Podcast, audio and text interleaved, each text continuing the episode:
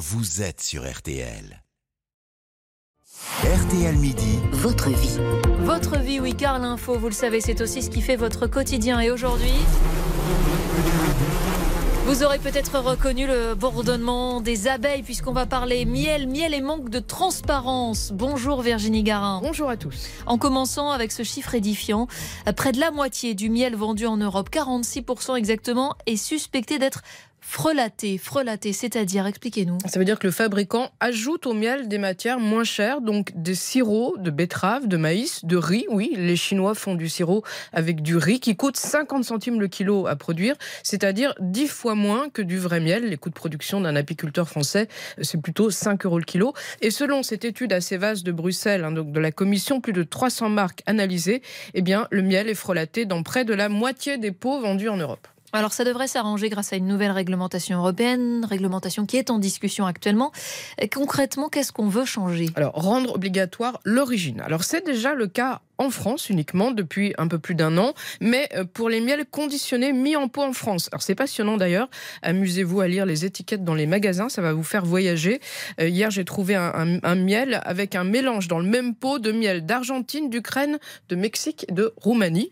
Alors en France donc on voit l'origine, mais tout ce qui est mis en pot ailleurs, en, Europe, vous avez écrit miel Union européenne ou miel hors Union. Alors ça peut provenir de n'importe où et par exemple de Chine. Donc les nouvelles règles devraient exiger l'origine exacte et qu'on indique aussi quand il y a des mélanges la part de chaque miel, la proportion. Parce qu'aujourd'hui, par exemple, je peux me retrouver, euh, je sais pas, avec une étiquette France-Chine, mais il y a qu'un pour cent de miel français et 99% de miel chinois. Voilà, donc pour éviter les abus, les apiculteurs français demandent aussi que soit indiquée la proportion. Est-ce que la seule garantie aujourd'hui, Virginie, ce n'est pas euh, l'origine France? Il y a un label d'ailleurs qui existe pour ça? Pas un label, mais si, selon la réglementation, si vous avez écrit France et uniquement France, eh bien c'est bien du miel français.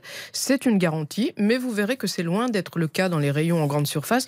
De toute façon, les apiculteurs français ne peuvent pas fournir pour tout le monde. On consomme en France 40, 000 euh, tonnes de miel par an. Et eh bien cette année, la récolte qui a été bonne euh, a été de 20 000 tonnes, la moitié seulement avec une bonne récolte. Et au-delà de l'origine du miel, euh, Virginie, cette directive européenne, elle s'intéresse aussi à la manière dont il est fabriqué. Oui, car il y a une technique qui s'appelle la microfiltration. Le miel est tellement filtré qu'il est impossible de détecter des anomalies, donc euh, des ajouts, bref, des fraudes.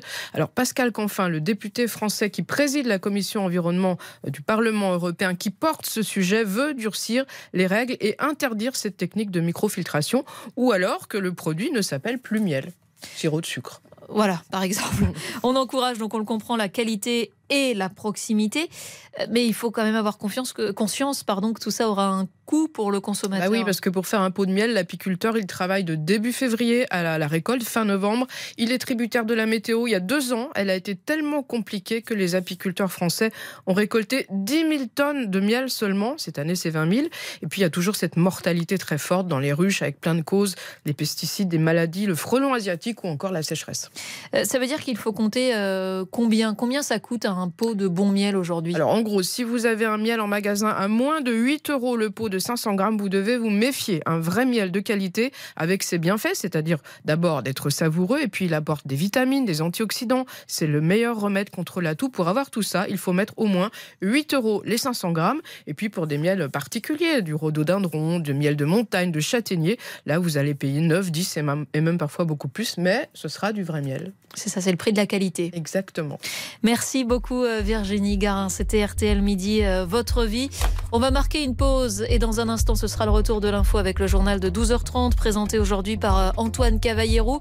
Et on reviendra sur ces annonces attendues cet après-midi par la première ministre Elisabeth Borne qui s'exprimera à la Sorbonne en, milieu d'après-midi devant les maires des communes les plus durement touchées par cette vague d'émeutes urbaines qui avait secoué le pays au début de l'été Rappelez-vous, c'était à la suite de la mort du jeune Naël, tué par un tir policier à Nanterre. La chef du gouvernement qui doit apporter cet après-midi des réponses régaliennes pour éviter que de telles crises se reproduisent. On en parle donc juste après ça, tout de suite sur RTL. Jusqu'à 13h. RTL midi. Avec Céline Landreau.